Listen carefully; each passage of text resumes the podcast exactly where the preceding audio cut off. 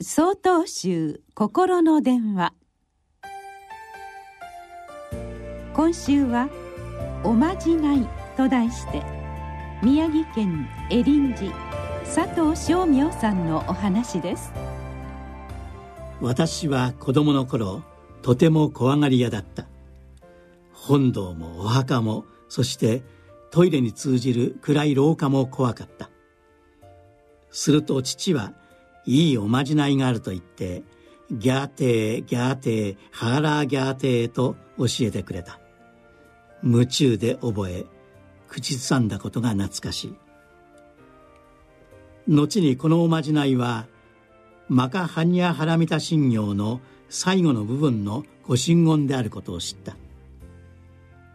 般若心経は西遊記で有名な玄奘三蔵法師が訳されたと伝えられている。彼は翻訳中にこのお経のありがたさに気づいたという。人生において過度にこだわったりとらわれたり偏ってはいけない。大きな広い心を得得することが宇宙の真理すなわち般若の知恵を授かることに他ならない。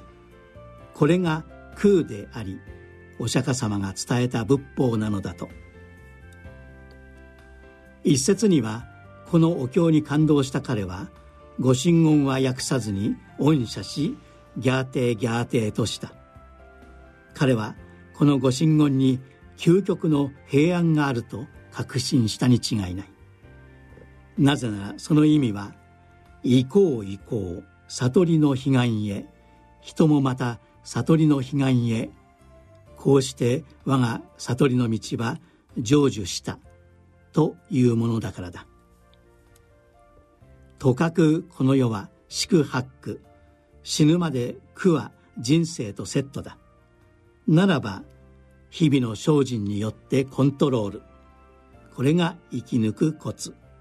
さあみんなでギャーテーギャーテーハーラーギャーテーハラソーギャーテーボージーソワカ般若心経最高のおまじない。2月25日よりお話が変わります。